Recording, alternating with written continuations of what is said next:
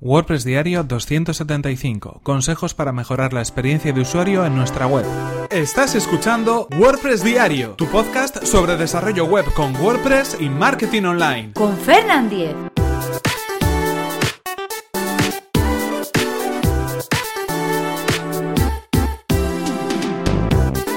Hola, ¿qué tal? Comenzamos con un nuevo episodio de WordPress Diario. Hoy estamos en el episodio 275. Hoy estamos a 11 de agosto, es viernes, terminamos la semana y terminamos esta semana dedicada en este podcast a la usabilidad y a la experiencia de usuario en nuestros sitios web. Hemos hablado de todos los consejos que de alguna manera deberíamos tener en cuenta para poder hacer pruebas, análisis para comprobar cómo es la usabilidad o cómo está la usabilidad en nuestro sitio web, cómo es la experiencia de usuario de nuestros visitantes para poder saber exactamente qué es lo que opinan de nuestra web cuando ya la han visitado y hoy vamos a hablar para terminar esta semana de algunos consejos para mejorar la experiencia de usuario en nuestra web. Es decir, cosas que podemos hacer en nuestra página para que cuando los usuarios la visiten o hayan terminado de visitarla, la experiencia que les quede, el recuerdo sea bueno, sea satisfactorio, les quede algo de alguna manera que les haga recordar esa página como algo positivo y que, bueno, obviamente eh, puede hacer que luego la recomienden o que puedan volver a visitarla en futuras ocasiones. Como veréis, van a ser cosas que no están ligadas tanto con lo técnico, sino un poco más, entre comillas, con lo psicológico, con aquellos elementos que van a hacer, pues, captar la atención de los usuarios o van a hacer que la experiencia sea mejor o van a hacer que estén más cómodos, más seguros, que se sientan más confiados en hacer cualquier cosa en nuestra página o que al final de algún modo la experiencia sea lo más satisfactoria posible. En ese sentido hay varias cosas que podemos tener en cuenta y yo, bueno, pues hoy he decidido rescatar algunas de ellas en este episodio, pero en cualquier caso ya sabéis que si queréis que sigamos hablando de este tema, lo podemos ampliar en futuros episodios de este podcast. ¿En qué cosas nos basamos? Bueno, hay ciertas cosas que podemos tener en cuenta a la hora de que los usuarios estén cómodos en nuestra página, como por ejemplo personalizar el contenido que pueda aparecer dependiendo de si el usuario está registrado o no está registrado. Eso es una cosa muy fácil de hacer, sobre todo en tiendas online. Eh, os habréis fijado que aparecen esos botones de mi cuenta, mis pedidos, eh, mis últimas compras, eh, mis preferencias, mi lista de deseo. Todo ese tipo de cosas, cuando ya un usuario está identificado en la página, hacen que el menú sea diferente, pero que se esté adaptando a lo que ellos necesitan un usuario nuevo en una web va a querer, por ejemplo, registrarse en la página. Pero un usuario que ya ha entrado en esa web y ya está eh, logueado y ya está identificado, lo que va a querer es acceder, por ejemplo, a su ficha de cliente. Son pequeños elementos que debemos tener en cuenta en este tipo de sitios web. Eh, cosas que también nos pueden hacer dejar un pequeño guiño o un pequeño recuerdo, pues eh, buscar cosas que diferencian a nuestra página web de otras. Aquí podemos hablar de logotipos, de imágenes con un determinado estilo, con un determinado color. Eh, si estamos trabajando con ilustraciones, pues utilizar ilustraciones que tengan todas que ver entre sí, por ejemplo, nuestra página y que puedan hacer, pues diferenciar un poco nuestra web de otras. Cualquier tipo de material gráfico que de algún modo por colores, por estilos, por formas, por eh, el aire que pueda tener, nos pueda diferenciar de otra página de la competencia, para que la web eh, sea recordada, por ejemplo, pues porque aparecían determinadas ilustraciones, determinados gráficos o porque era de determinado color. Ese tipo de cosas relacionadas con el diseño hacen que la gente nos pueda identificar mejor y recordar mejor también nuestra marca después de haber visitado nuestra web. En ese sentido, más cosas que podríamos tener en cuenta. Bueno, Obviamente aquí podríamos hablar de algunas cosas que están muy relacionadas con la usabilidad, ¿no? Como por ejemplo, pues la velocidad de carga, diseño responsive, pero yo creo que este tipo de cosas entran más dentro de eso, de la usabilidad e incluso desde un punto de vista técnico. Yo quiero centrarme más en cosas desde un punto de vista más mm, psicológico, digámoslo así, ¿no? Como decíamos en el episodio, en el principio del episodio. Más cosas que en ese sentido podemos tener en cuenta, bueno, pues que por ejemplo, si es una tienda online o cualquier otro tipo de, de negocio donde haya una transacción, pues todos los términos y condiciones de la compra, del registro estén claros. Es cierto que es una práctica habitual ponerlo al, pie de la página, pero en cualquier caso debería estar en un sitio donde fuera fácil acceder a él. En cualquiera de las páginas deberíamos encontrarnos los términos legales, las condiciones o incluso durante el propio proceso de compra nos podría aparecer esa información para que el usuario lo tenga como algo positivo a la hora de hacer esa compra. Es decir, bueno, eh, no, no sé si lo voy a leer o no lo voy a leer, pero sé que están ahí, que hay unos términos y condiciones claros y que toda la información que voy a necesitar para hacer esta transacción está garantizada de alguna manera. Lo mismo y hablando también en este sentido de tiendas online o de e-commerce, pues todos esos sellos de calidad, de garantía, van a reforzar un poco eh, la imagen que nosotros podamos tener del negocio que estamos visitando, ¿no? Obviamente acceso por HTTPS.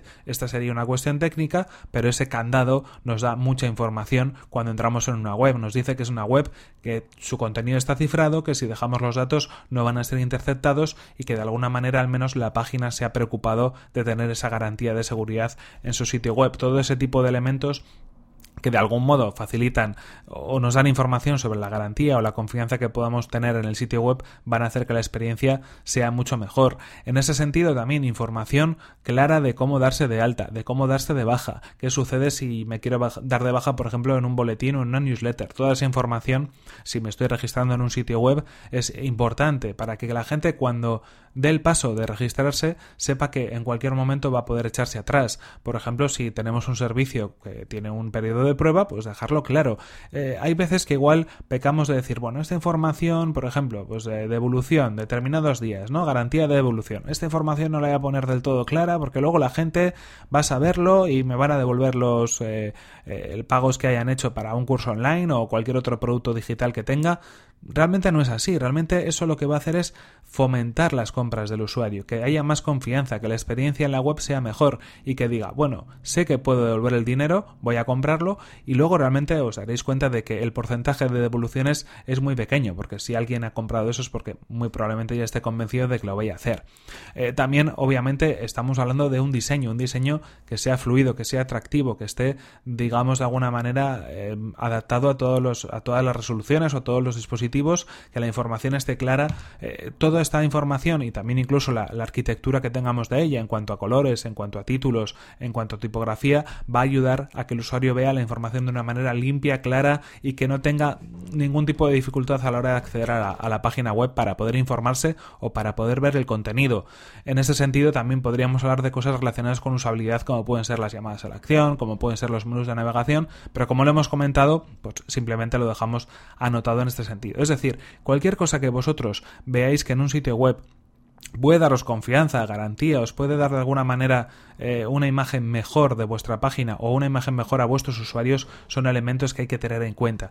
Y como decíamos, es interesante y es importante también que hagamos las pruebas que comentábamos en episodios anteriores, los análisis, los tests, las preguntas, para que sepamos exactamente las dificultades que se están encontrando los usuarios en nuestra web. Esta es una información que podemos fácilmente obtener si hay usuarios suscritos a nuestra newsletter o si están registrados en nuestra página web.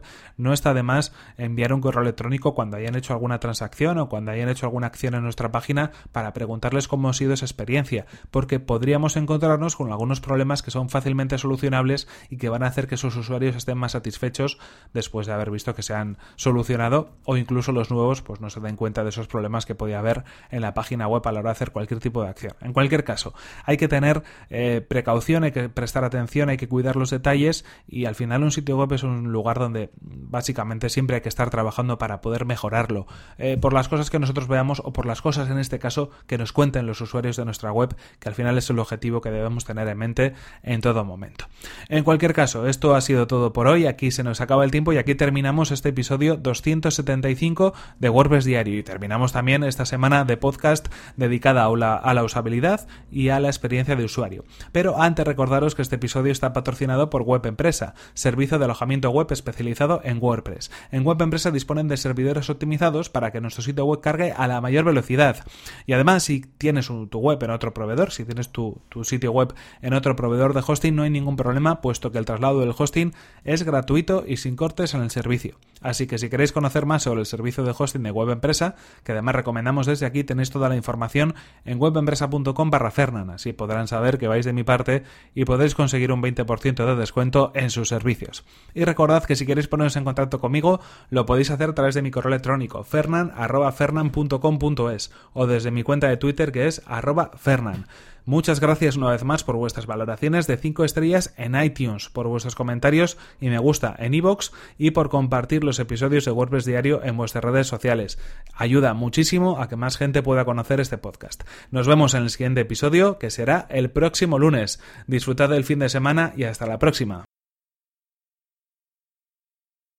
yo había prometido en estos meses de verano que los episodios iban a ser más cortos y creo que alguno me está saliendo hasta más largo. Entonces, ¿qué hacemos? No sé.